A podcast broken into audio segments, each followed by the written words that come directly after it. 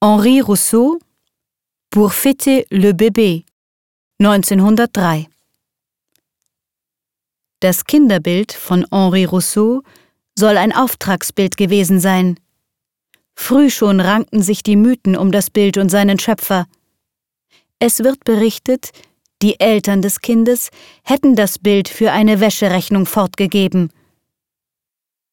Henri Rousseau war ein Außenseiter.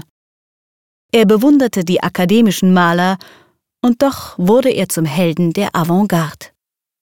Die Gründe dafür lassen sich in diesem Bild finden. Es ist kein naturalistisches Kinderporträt. Die Figuren treten dem Betrachter frontal gegenüber, sie sind uns unmittelbar nahe. Kind und Hampelmann, belebte und unbelebte Figur, stehen auf derselben Ebene. Blumen und Gräser sind so präzise wiedergegeben wie die Blätter des Baumes. Zwischen Nah- und Fernsicht wird nicht unterschieden. Man hat den Eindruck eines Bühnenprospekts. Rousseau arbeitete mit klaren Farbflächen.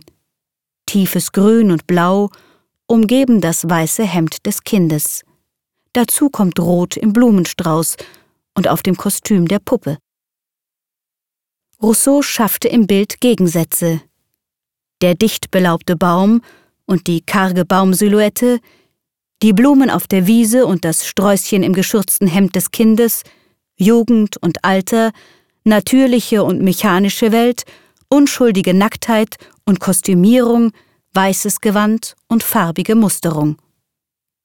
Von Valentin bis Picasso reichte die Bewunderung für Rousseau die Kubisten und der blaue Reiter, der magische Realismus und der Surrealismus erblickten in Rousseau ein Vorbild und den Wegbereiter einer neuen Malerei.